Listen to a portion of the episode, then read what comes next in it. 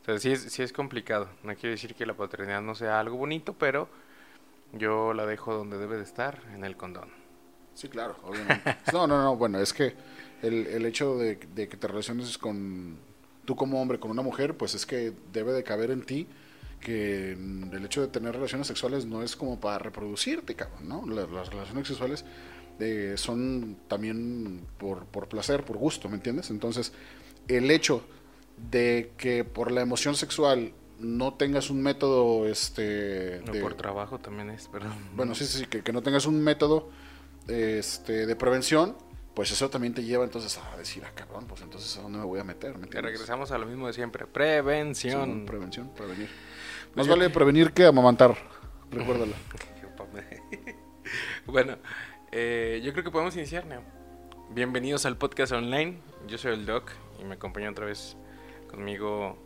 Ya firmó contrato Francisco. Francisco de la Lux. Bueno, Neo ya firmó contrato este por un burrito y una chela. Ey, aquí estoy, es mi comisión.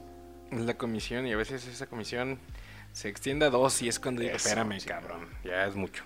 Pero bueno. Échale, ¿qué Eh, pues, ¿qué te parece si comenzamos platicando sobre los métodos de planificación familiar? onda? Adelante. Existen muchos tipos de métodos, güey. Muchos. Hasta por ahí me recuerdo que un profesor cubano me decía, "Eh, existe también una rodaja de limón adentro de la cavidad vaginal. Y yo, hijo de ese chingada Ah, madre. "Eh, sí, porque la acidez del limón mata a los espermatozoides. Y yo, ajá, tiene lógica, vato. Sí, pero ¿de dónde se acabó? ¿De cubano, no? Cubano, sí. Es- tiene lógica, carnal. Sí, pero esa Sí, cosa pero- arde, güey. Pero que no chingue, güey. Y la acidez cambia el pH y te vienen las infecciones, ¿no? Los métodos de, de planificación familiar, así se le llaman, pero existen divisiones. Es métodos eh, de planificación familiar temporales, de uso eh, tipo hormonal o de manera temporal, porque puede ser que utilices cobre, por ejemplo, ¿Qué es el DIU? el DIU de cobre, que se mete dentro de la matriz para fines prácticos y se empieza a oxidar el DIU. ujú, Se entra el espermatozoide y como se empieza a oxidar el cobre, pues es, es un ambiente no propicio y lo mata. Y es efectivísimo. ¿Y, y eso no, no tiene repercusiones en la salud en una morra? Sí, debe de, de irse revisando constantemente cada año con vía de eco y se tiene que ¿Cuán- retirar. ¿Cuánto tiempo dura? Eh, dura cinco años, según las especificaciones del proveedor, ¿no? Pero a los tres años ya es bueno empezar a pensar en retirarlo.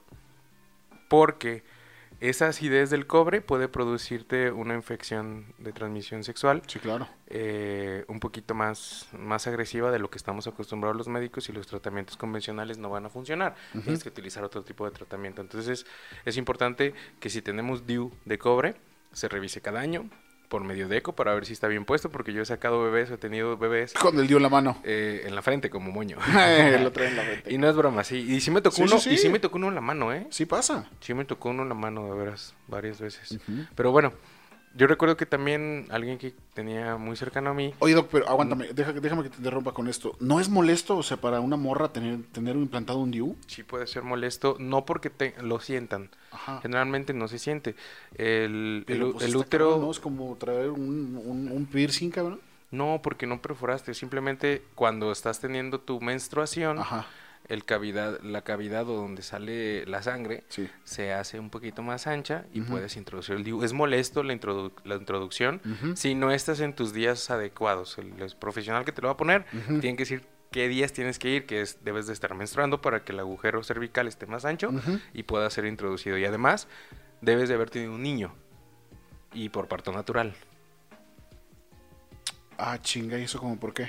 Porque esa cavidad, como un esfínter, se expandió 10 o 60 metros Ajá. para tener al bebé, Ajá. entonces ya no queda igual. Ah, o sea, entonces una morra que no ha tenido este bebés, hijos, ¿no se lo pueden poner o qué onda? Sí, hay un DIU nulípara. Ok. que ese agujero permite que pueda ser introducido con un DIU un poquito más pequeño. Ujú. Sí se puede, o eso se utiliza, se utiliza más para las mujeres que ya tuvieron tal vez eh, bebés pero por vía de cesárea. Ok. Que no tuvieran que ser por ello. O sea, sí existen alternativas. Ujú, Ok, continúa, por favor. Ok, entonces eh, recuerdo que una compañera tuvo un, un aborto y no le dijeron que le pusieron un DIU de cobre.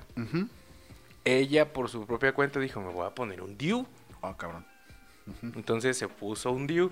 Y Ahí llevaba dos. Eso quiere decir que no le hicieron un eco para ver si no tenía nada ahí, si todo estaba bien, Oye, si no pero, había pero el malformación. segundo que lo puso no se dio color de que ya había otra o qué onda. Es que es lo extraño porque debes de ver hilos, o sea, llevan unos hilos para que los pueda retirar. Y no se vio. Entonces, eh, el otro se lo puso. Ya eran dos. Y de repente me habla, oye, estoy preocupada, fíjate que se me salió el DIU.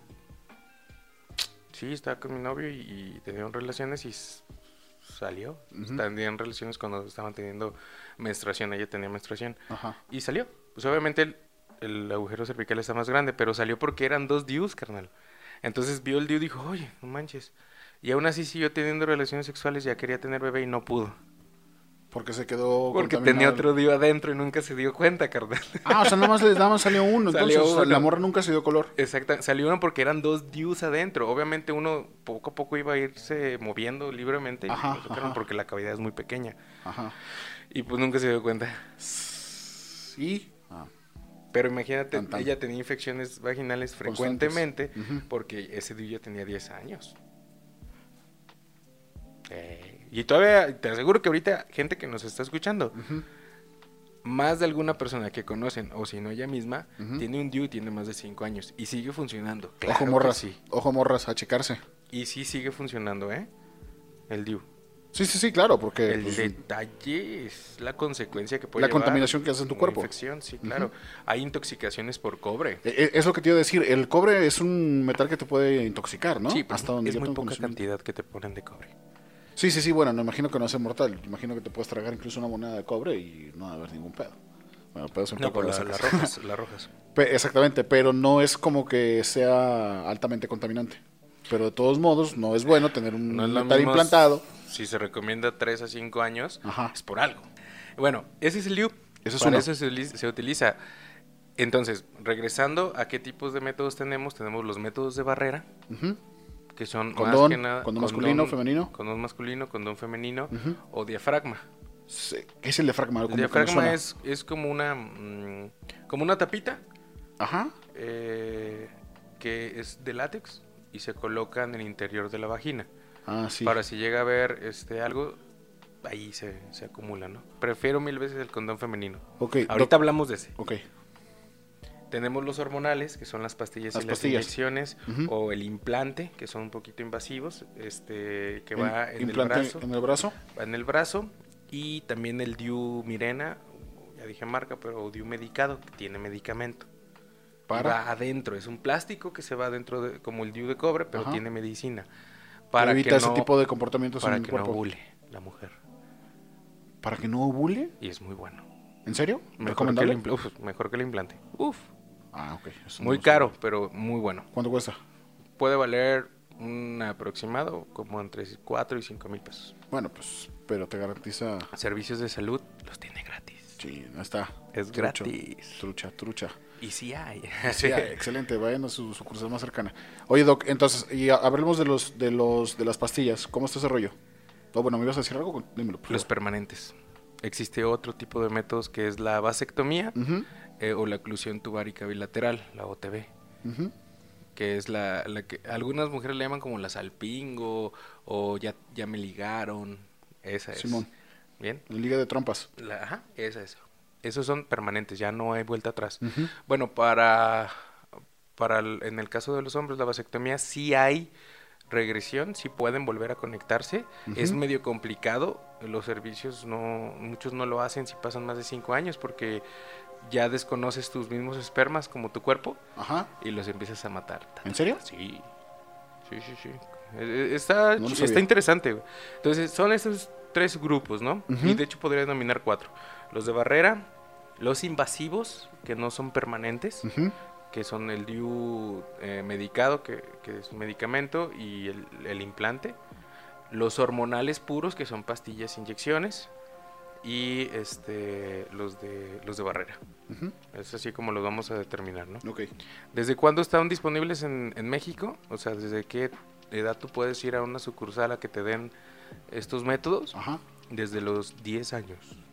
Arre. O sea, tú desde los 10 años puedes llegar a Sí. solicitar métodos preventivos. La norma oficial mexicana 047 de la del 2012 menciona que hay un apéndice C, un pedacito que dice "Mm, no importa si no vienes con un tutor legal o con tus padres de familia, firma aquí de que quieres recibir información sobre planificación familiar y si es necesario te damos algunos métodos de planificación familiar o te aplicamos algunos según tu condición. Ese es el apartado especificado. Y lo firma la niña o el niño. Y pues, por pues- más que los papás muchos digan, no, ¿cómo que mi niño le vas a demostrar eso? Le estás diciendo que coja, ¿no es cierto? Bueno, eso ya, eso ya tien- tiene mucho este, a una cuestión de educación intrafamiliar, ¿no? Así es. Pero bueno, esos son temas que Sí, ahorita- esos son temas para otro lado. Eh, pero no sean tan muchos, cabrón. Que Sí, sus hijos favor. sepan de sexo. Eh, entonces, estos son, son métodos muy usuales. El más común, obviamente, son los métodos de barrera, que es el condón masculino y el femenino. Eh, muy poco se usa el femenino, piensan que es muy incómodo. Ambos, dos, ambos métodos tienen eh, espermaticida es- o espermicida. Es un, un tipo de gel que si llega un esperma ahí, pues lo va a poco a poco eliminar, ¿no?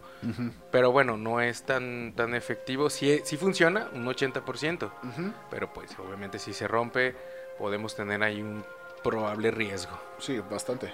Bien. Y ahí es cuando podemos utilizar los métodos de emergencia, que es la pastilla del día siguiente. Ese es, ese es el punto. Y se utiliza más para violaciones o errores. Sí, claro. Eso es, eso es lo, lo básico. El más común es el condón. El condón nos sirve y nos protege de enfermedades de transmisión sexual. Es el indicado. Y de hecho, lo fabuloso serían ¿No todos juntos? los otros métodos hormonales eh, o permanentes incluso, Más el condón. más el condón. Es lo ideal. Para evitar infección de transmisión sexual. Esto con ese fin. Sí. El hecho de que diga, ah, es que es mi esposo y o es mi esposa, y yo confío en ella y puede tener relaciones sexuales eh, sin preservativo, lo ideal es que no sea así. Lo ideal es que sea con preservativo. Ok. A menos que seas alérgico al látex, Sí, que es un desmadre. sí, ya me imagino, imagínate. Esos son los métodos básicos, güey. Entonces también existen las pastillas. ¿Qué onda con las pastillas? Las pastillas se repercusiones utilizan, tienen? depende. Los métodos hormonales para las personas que estén pensando es que me engordan, me hacen que salga varices, me, que me salgan la, barros. me duele la cabeza y todo eso. Es porque ese método no es el ideal. Algo que se utiliza mucho son parches. Simón, Uy, y es bueno el parche de nalguita. en cualquier lugar que quieras. Ah, sí. Es bueno. ¿Sí te lo puedes poner donde quiero? Sí, Ok. es bueno el parche, güey. Pero si no es para ti el parche, no nomás por tu comodidad lo estés usando. O sea, ¿qué, qué es lo que recomiendas? Que vaya con, bueno, las morras en este caso, a su ginecólogo. El ginecólogo les va a hacer una recomendación acertada. Mm, ¿O, o, o, o por qué existe este caso? O sea, ¿cómo, cómo saber cuál es el, mm, el método que a ti te conviene? Sí, con el ginecólogo puedes, puedes darte una idea. Eh, él te puede orientar cuál es el mejor. También el médico, el médico familiar, el médico general o las enfermedades, las enfermeras especialistas en, en reproducción o el área de planificación familiar de o servicios preventivos que están en los servicios públicos de salud. Ellos te pueden dar una orientación. Pero para la gente que tiene dudas de cuál es el que más me va a convenir. Hay una aplicación que se llama I como una I nada más. Como iPhone, Ajá. Ujú. Contraception. iConception, Hay contraception. Contraception. Y este, mm, eh, tú metes ahí tu edad, si fumas, si has tenido partos y todo es eso, una cómo es tu índice. Tú lo pones ahí. Y te va a decir del 1 a- al 10 más o menos cuál es el primer método que deberías de tener Que- que- ajá. que es ideal para ti. Ya sea inyección, parche, Ujú. Te puede decir que no, que nada más utilices el condón como tal. Mm, sí, Arre. puede ser según tus factores de Aquí se lo riesgo. dejamos abajo, la liga, la liga para la aplicación, para que lo tengan ahí en cuenta. Y, y está muy interesante, ¿eh? está para, para Android y, y Android y iOS sin problema y cualquier persona puede usarlo. Yo lo utilizo en mi consulta porque me facilita Sí, mucho, claro, además del- o sea, mientras me está diciendo, Ya vas "Oiga, llenando, ya estás diagnosticando, llenando", ¿no? ajá, y termina y ya, y está muy simple. Sí, imagino. Y al final digo, ay, pues a ti te conviene este. No, que yo quiero parches. Bueno, mira lo que puede pasar con los parches Ajá. para ti. Y eso es lo ideal. Es que me dieron pastillas. y me duele la cabeza y las pastillas son malísimas. Pues son malísimas para ti porque así estás tú. No lo necesitas, necesitas otro método. Bien, hay que ver si no tiene la paciente. O sea, no hay que necesariamente aguantar los efectos secundarios No. para saber que no es lo tuyo. Exactamente. O sea, cuando, cuando no te sientes mm, bien con algo, pues déjalo, ¿no? También. Generalmente, Busca otra, otra respuesta. Los efectos secundarios de las hormonas, eh, cuando están indicadas para ti, de todas maneras, puede que tengas un poquito de náuseas las primeras semanas. Por eso se recomienda que si son pastillas, te las tomes en la, en la noche, antes de dormir. Eh, puedes llegar a presentar sueño, un poquito de hambre, Pesadez. pero son esporádicas y no es siempre todo el día, no es todo el día. Y dura dos, tres semanas. Dolor de mamas pueden llegar a presentar. También sienten como si les fuera a bajar. Está, es medio enfadoso, pero, Muy sensibles, ¿no? Pero ibuprofeno ayuda mucho a controlar estas molestias, ¿no? Eh, cada ocho horas y ayuda.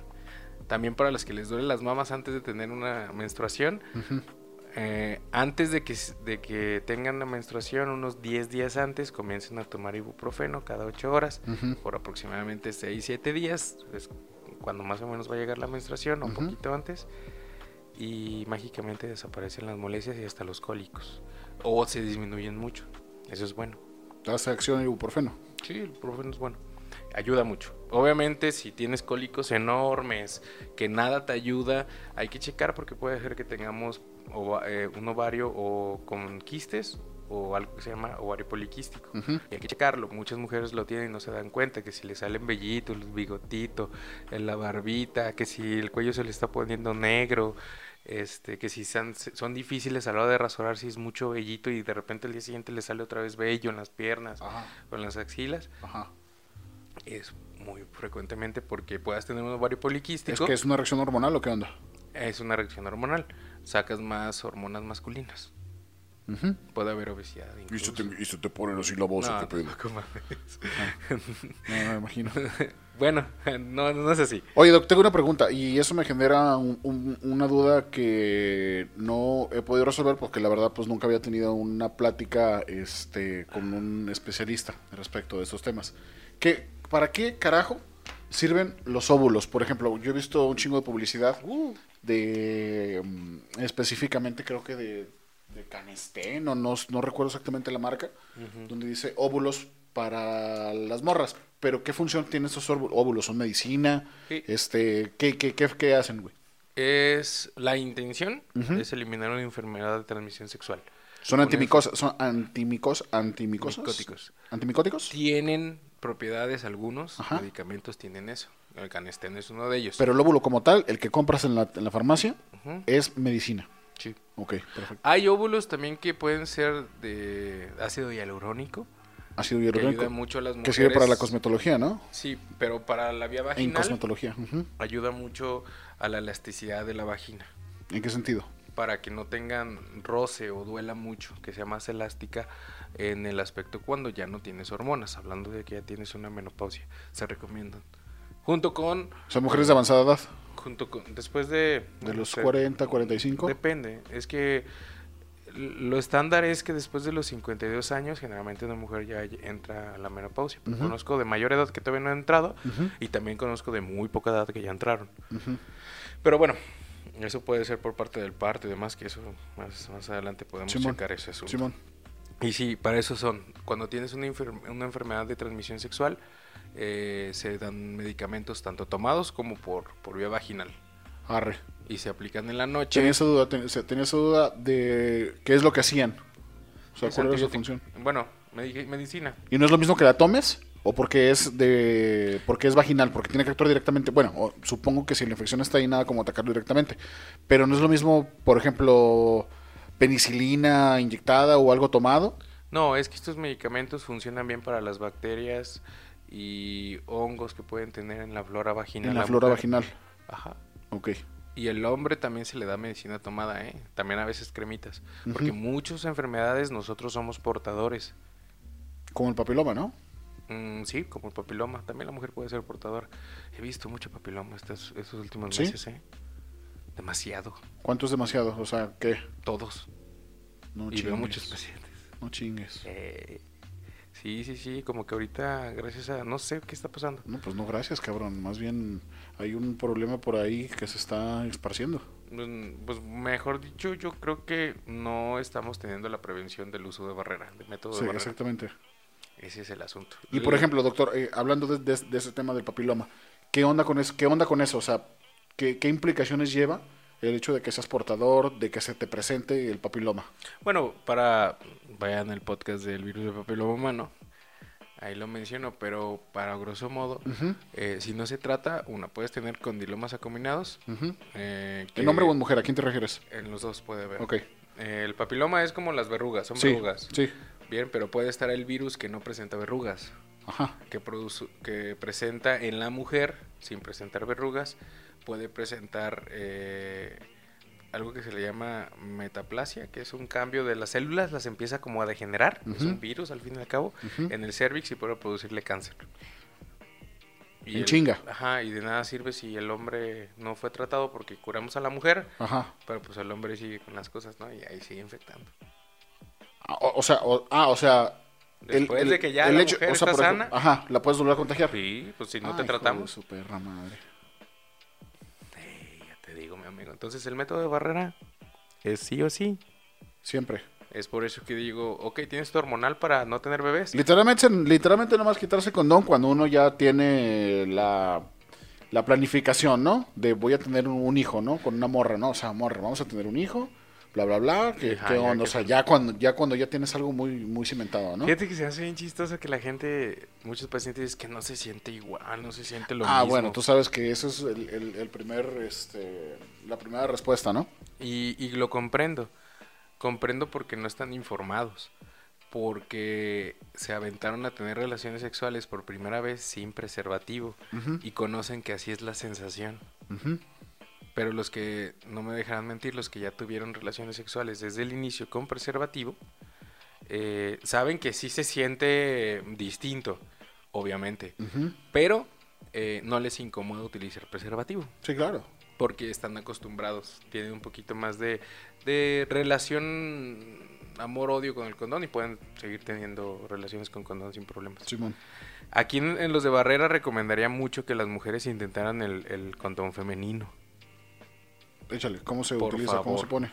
Eh, el condón femenino se coloca, ahí vienen las instrucciones. ¿Es igual, es un globo?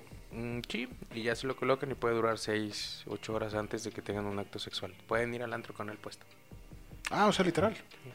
Ah, huevo, no te lo ocupas poner exactamente ya- ahí mismo. y la empodera. Ya lo había dicho creo que en otro episodio. La empodera tanto a la mujer que... ¿Por dice, qué? "Ay, Pues es que el hombre que salga es que no, que sabe que quiero, yo no quiero sin condón, o que si el hombre no trae, O que o lo que sea, dices, "A mí, mamarracho, bueno, yo, güey". ya, yo Ya estoy yo ya estoy lista. A huevo.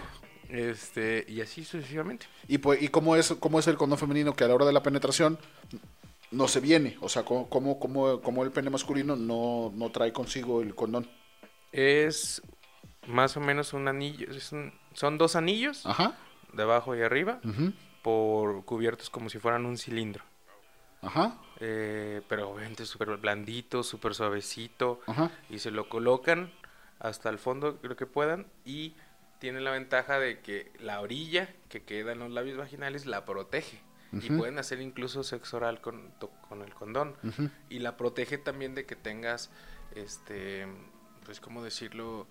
Contacto en los testículos, contacto con, con la, la otra parte del pene, el pubis del, de- del hombre, Ujú, en los labios. Entonces la protege todavía. ujú. ¿Y a eso te Entonces- refieres con el empoderamiento? Sí, nunca se mezclan los dos, ¿eh? Porque Sí, no, no, no, no, pues ahí sí. Eso sí sería una total. eso- esos son, los, esos son los, los métodos, ¿no? De barrera. Y los hormonales, pues no, siempre mil veces recomendado que, que sean bien pensados. Ahí está la, la, la aplicación, ahí se las dejamos. Y si no se sí, se las dejo ahí en el, en el episodio. Oye, por ejemplo, doctor, ¿y qué, cuál es la diferencia entre las pastillas, las inyecciones y el parche? ¿Son químicos diferentes? Sí, ¿Actúan de distinta manera? ¿Qué onda? sí. Lo que hacen es esto. Imaginemos que el óvulo se forma en el ovario. Y es como una cadenita de óvulos inmaduros ah, y va madurando. Y así van sucesivamente. La mujer puede tener 400 óvulos en cada ovario. ujú. Aprox, y es lo que va a ir sacando entre todos sus ciclos menstruales. Es un aproximado, puede ser más, puede ser menos. Eh, entonces, lo que hacen estos medicamentos, ese ciclo de esa cadenita de los, de los óvulos inmaduros que se van a ir madurando, los para.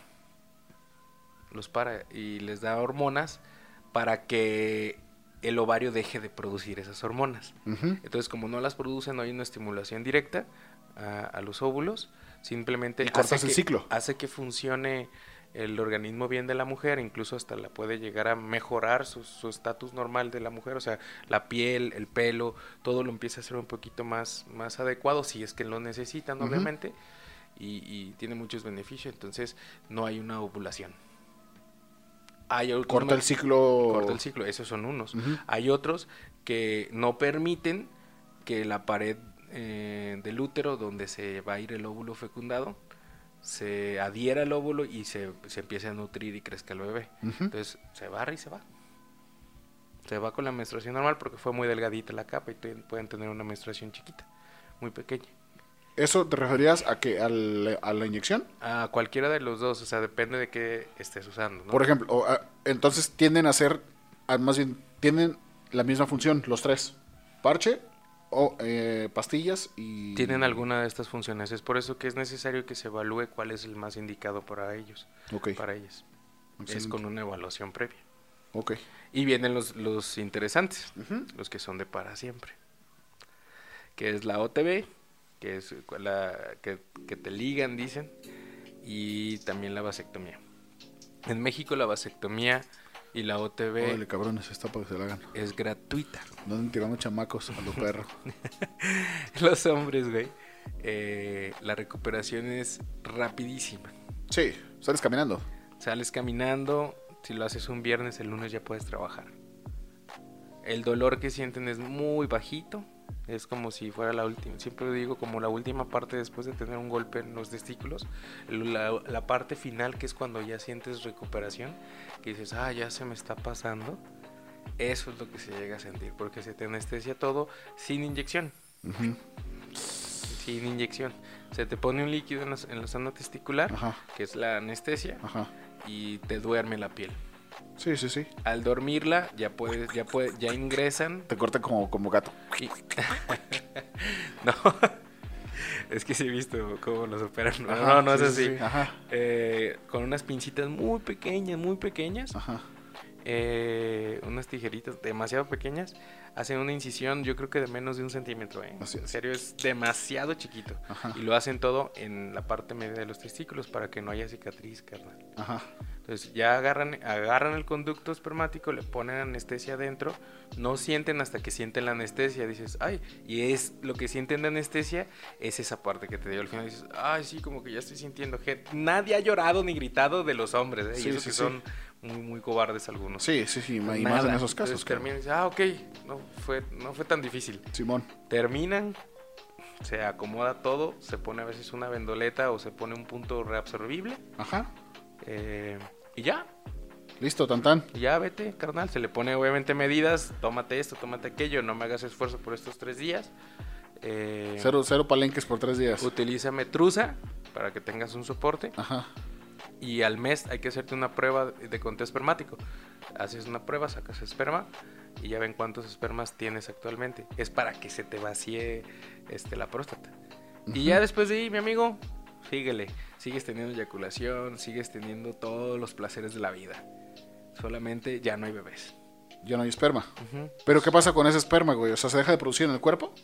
Se, se ¿O queda, se se, acumula, güey? ¿O qué pedo? produce en los testículos Ajá. y de ahí sube a la próstata. Entonces, como está cortado el conducto que lo lleva a la próstata, Ajá. se quedan los testículos y el cuerpo aprende a, a matarlos, a absorberlos, porque Absorberlos. se mueren, entonces los vuelves a absorber. Y es lo, por eso crean después de cinco años Ajá. anticuerpos contra los espermatozoides, porque los reabsorben. ¿A qué te refieres con eso? Eh, si te vuelvo a conectar después de cinco años, O sea, ¿se vuelve, ¿se puedes volver a conectar el conducto? sí, Ujú. sí, eso no lo hacen. Oiga, Doc, ya me arrepentí. Encontré el amor de mi vida. Eso no lo hacen los sectores privados, ¿eh? Los, pri- los públicos, los, hacen públicos. los privados. Los privados, ajá. sí, y no claro. todos sabemos, saben hacerlo. Ajá. Ay, sí. Vientos. Eh, pero no todos lo hacen. Entonces, a la hora que se conectan, si no es suficiente, producirías espermatozoides, pero al instante los mataría. Ajá. Entonces por eso se procura que antes de los 5 años, si te vas a arrepentir, lo hagas. Antes de los 5 años. Ajá. Después de los 5 ya no hay para atrás. Después de los 5 ya no hay para atrás. Ándeles, cabrones. Ya no, No, es- no, no. Imagino que si vas a tomar la decisión de, de, de, de tomar ese paso, pues ya la tomaste, cabrón. No es como para que ay, te hayas arrepentido. Ay, güey, me arrepentí. De hecho, un paciente, en lo que iba, un paciente de 16 años decidió Ajá. hacerse la vasectomía. Y se la hicimos. Con su norma oficial mexicana, su Ujú. apéndice C y todo. Y fue con psicólogo, porque obviamente no es mayor de edad. El psicólogo determinó que estaba muy bien decidido y que si era lo adecuado, que no tenía un trastorno. Pero aquí el factor era que él ya tenía un niño. Sí, pues está bien. Entonces dijo yo, a ver, no tengo la edad, no tengo los suficientes recursos económicos, tengo, ahorita estoy sufriendo mucho con el niño en el aspecto de que tengo que trabajar mucho, tengo 16 años, yo no quiero tener ya más niños Sí, y claro. estaba decidido al 100%. Bueno, digo, yo creo que es algo que todos los hombres hemos pensado, ¿no? Bueno, yo cuando menos me ha pasado por la cabeza el- el- el tener esa, el tener o tomar esa decisión pronto, pues digo, yo soy un hombre, este, hecho Pues de 34 años, cabrón, ya no creo que tenga en más. ese caso, Ujú. pero en este caso, güey. Sí, claro. Hay, hay, hay las circunstancias como que para que para que cada quien se lo aplique, ¿no? Ah, A pero- su mayor conveniencia. Pero llegan los mochos de los compañeros médicos, perdón, medios güeyes, que no tienen ética, a decirle, no, estás muy chiquito. También a las mujeres, estás muy chiquita. Oye, pero yo tengo dos hijos y tengo 20 años. Yo también. No, pero estás muy chiquita. Espérate, y tal vez en 10 años quieras tener otro. Y dices, no, carnal, si Yo ya tengo- están yo tengo decididos. un, un amigo en Facebook y he visto varias publicaciones en redes sociales acerca de lo mismo. De cómo es atacada una mujer cuando toma este tipo de decisiones, ¿no? Es horrible. Yo, yo, obviamente omitiré su nombre, es una amiga mía en Facebook. Este, y no manches, doctor. O sea, la gente le dijo. Nomás no le dijo Santa, cabrón. Sí. Nomás Santa no le dijeron. Pero, güey, ¿qué pedo con la gente, güey? ¿Por qué la gente es tan metiche respecto a las decisiones personales de otros, güey? Exactamente. ¿No? O sea, la gente, como, como decía, la gente, la gente no es metiche, la gente es feliz, cabrón.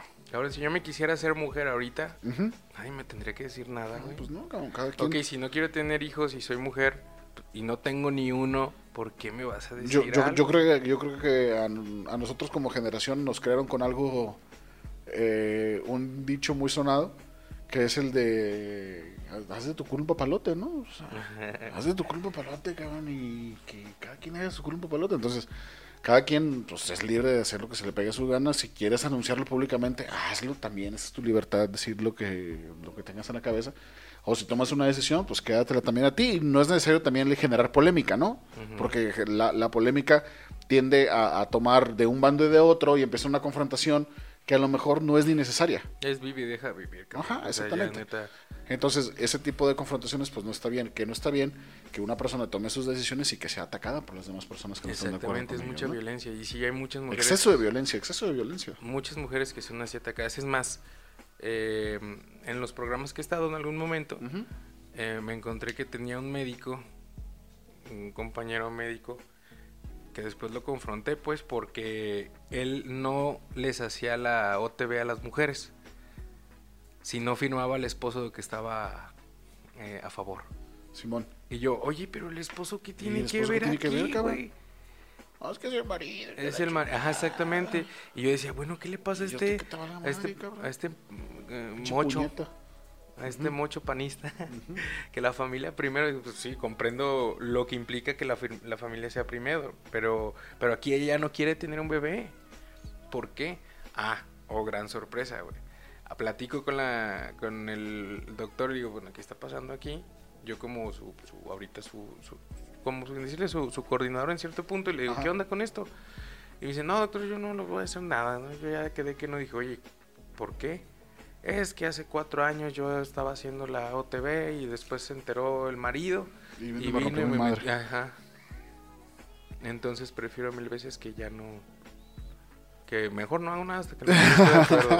Y digo, ay, carnal, oye, no manches. Pues, Pues que ese te güey le, pusieron unos putazos, güey. Pues, Comprendo eso, pero eso quiere decir que hay, hay lagunas en el sistema que todavía no permiten. Sí, claro. que la mujer esté ahí. Entonces ahí que le recomendé, háblale de trabajo social cada vez que tengas una aceptación de no TV Y que para que trabajo social, social, se encargue de platique- esa chamba. Exactamente. Sí, claro. Y ya cuando vayan y quieran preguntar quién fue el doctor, que la señora obviamente diga fue en trabajo social. Ellos saben cómo contenerlos, saben cómo tratar a estos Pues medianamente, doctor. Tú estás hablando también de educación en un chingo de lugares donde pues, el Ah, no, machismo sigue predominando le- de una manera exorbitante, cabrón. Ellos Tan- le- tanto que, que, como dices tú, machismo Ellos por, avientan a la policía, por eso te digo. machismo por parte del sistema, por el médico tener que preguntarle al, al marido que quiere quedar con su esposa cuando la mujer ya tomó una decisión propia. Eso es machismo sistemático. Y luego el machismo que tiene la mujer en la casa, pues es doblemente acumulado, cabrón, ¿no?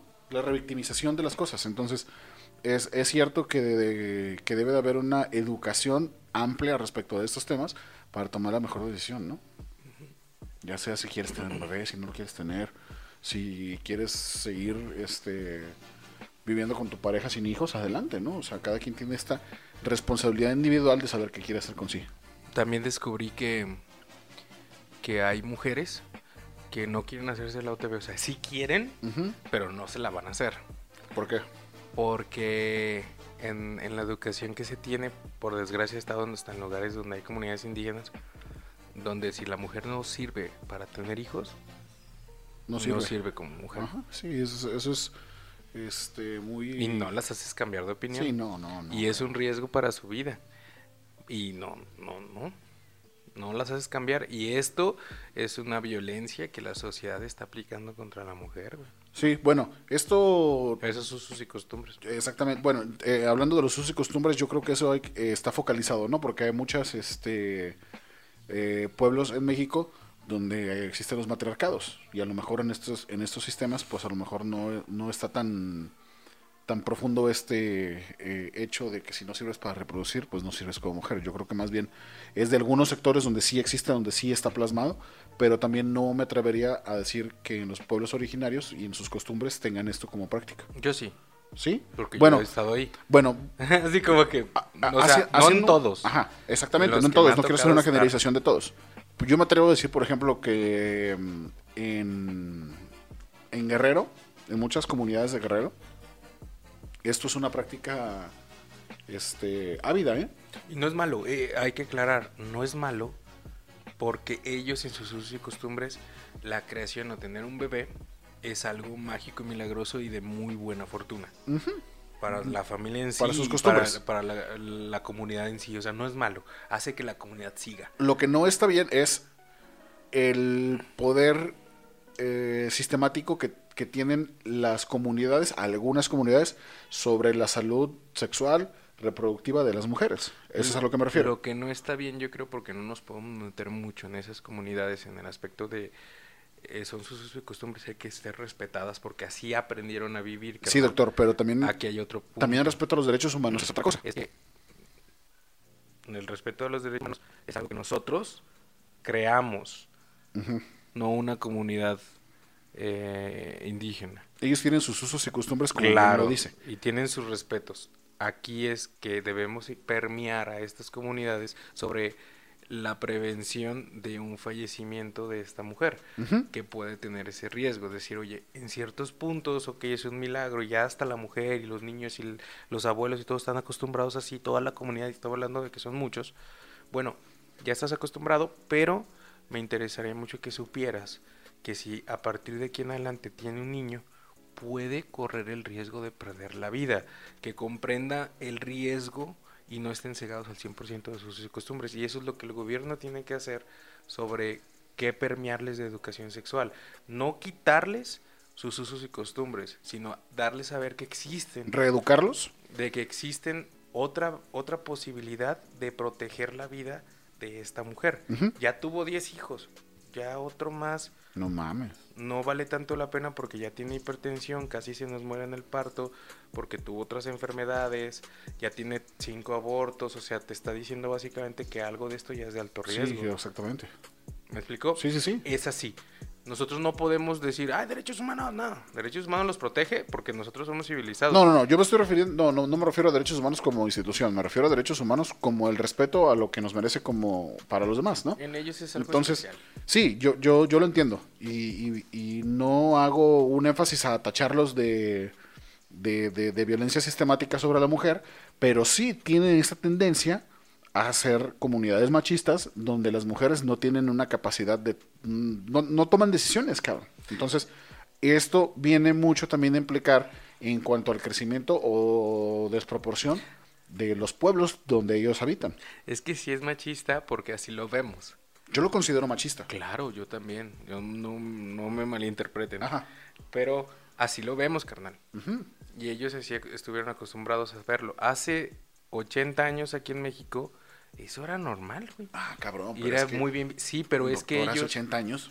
Claro, mi hermano, claro. Claro, pero yo lo que quiero es que abramos el panorama. La forma en que podemos llegar a estos grupos no es ser radical. Es poco a poco que ellos empiecen a tomar la conciencia colectiva de la importancia que después de cierto tiempo, con ciertos Es que, factores doctor, de riesgo, ni siquiera en las ciudades vemos conciencia colectiva. no sé, sí, carnal, pero lo- los, los grupos originarios, esa parte, güey. Ellos no los puedes mezclar en la civilización mexicana. No güey. digas eso, doctor. No, ellos no los puedes mezclar porque están protegidos hasta para que sigan siendo sus grupos originarios y no se pierdan. Si no, estás hablando de una extinción de usos y costumbres y de grupos originarios. Y eso, en cierto punto, es genocidio cultural. Sí, y claro. eso no vale la pena. Aquí es cómo, in- cómo llegar a permear de la conciencia del uso de un método de planificación familiar para que la mujer no fallezca, güey. Solamente, de ahí más no te vas a poder meter más. Eso ya le tocará a otros sectores premiar que el machismo baje. Combatirlo, cabrón. Sí, pero nosotros lo que queremos aquí en esto, lo que estamos hablando es... Es educar en sexualidad. Exactamente. Eso. No, si nos metemos al otro, güey, vamos a No, terminar no, como no. chairos, es- güey. es- es- es un- son, son temas que precisamente yo me atrevo a decir que desconoces más de lo que conoces de- Claro, acerca de, de esas cosas. Exactamente. Entonces, a lo mejor, si decimos una cosa que incluso desconocemos, podemos caer en una este, controversia que no es necesaria.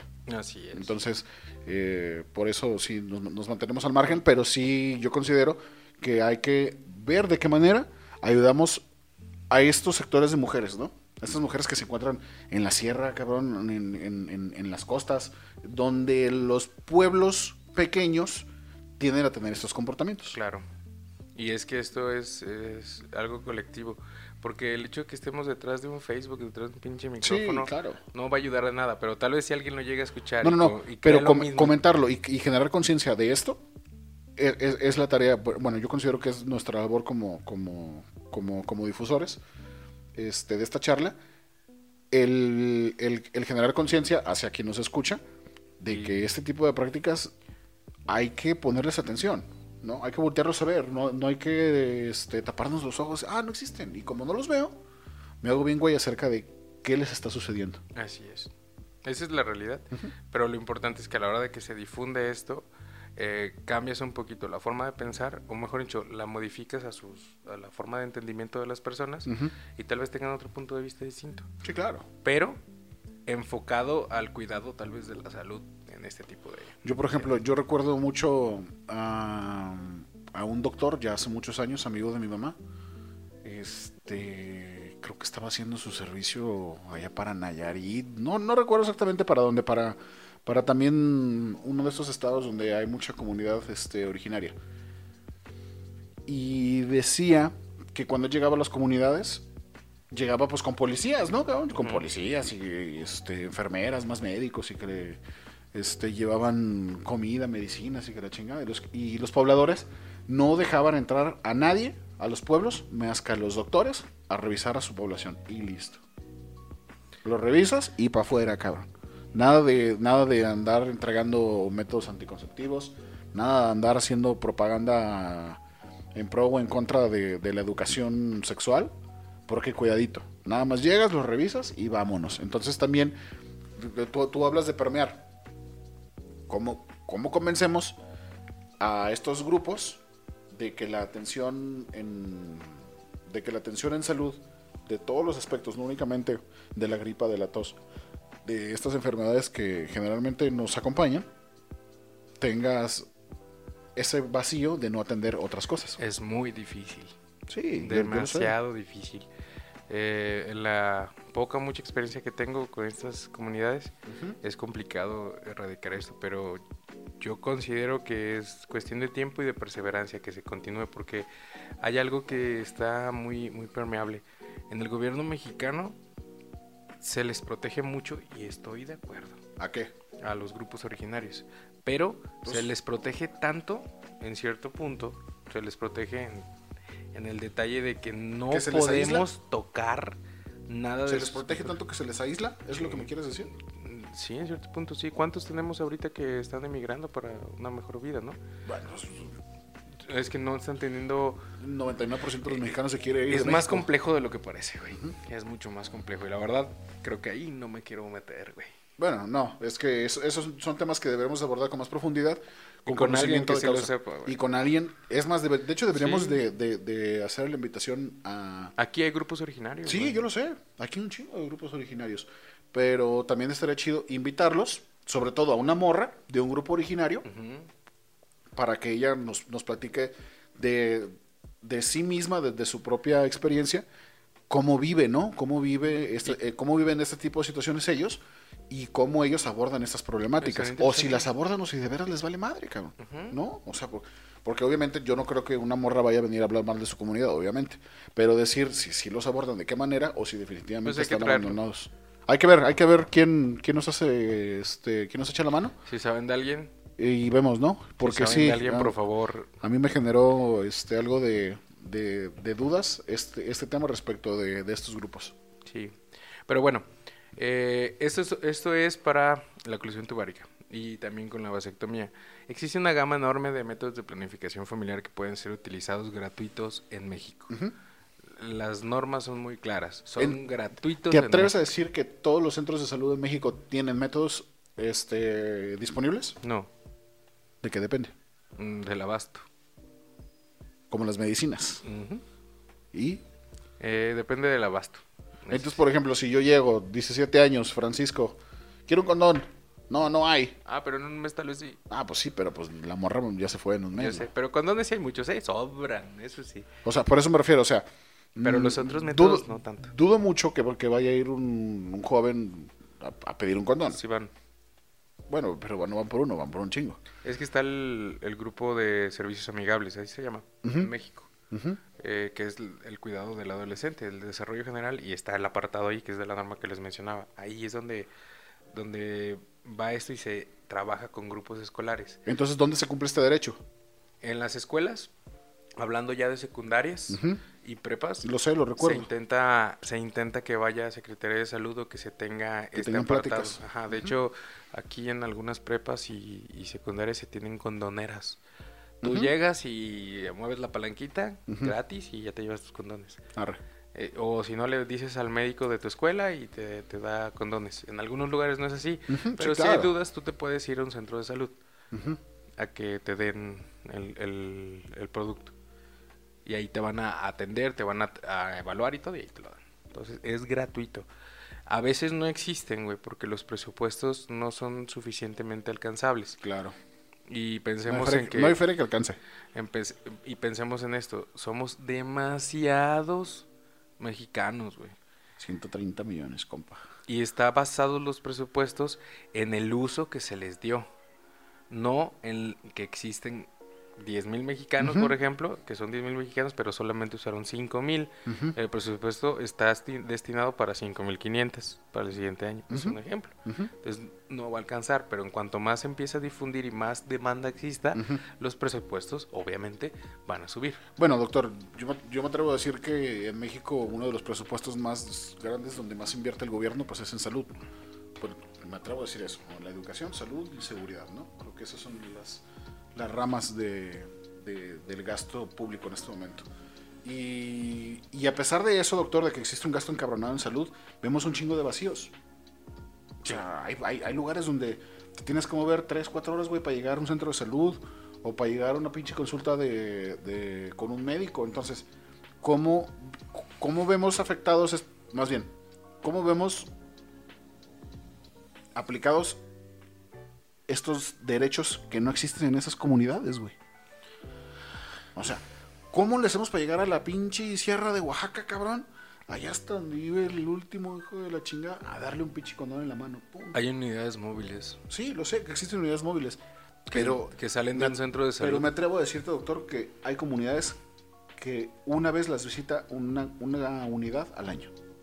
Mm, Sí puede haber. Eso ya, esto, esto ya es un- algo más profundo y me estás dando en la pata de palo, viejo. No, no, de- to- todo, todo lo decimos O en sea, el sentido práctico de la planificación. sí en, eso, cómo.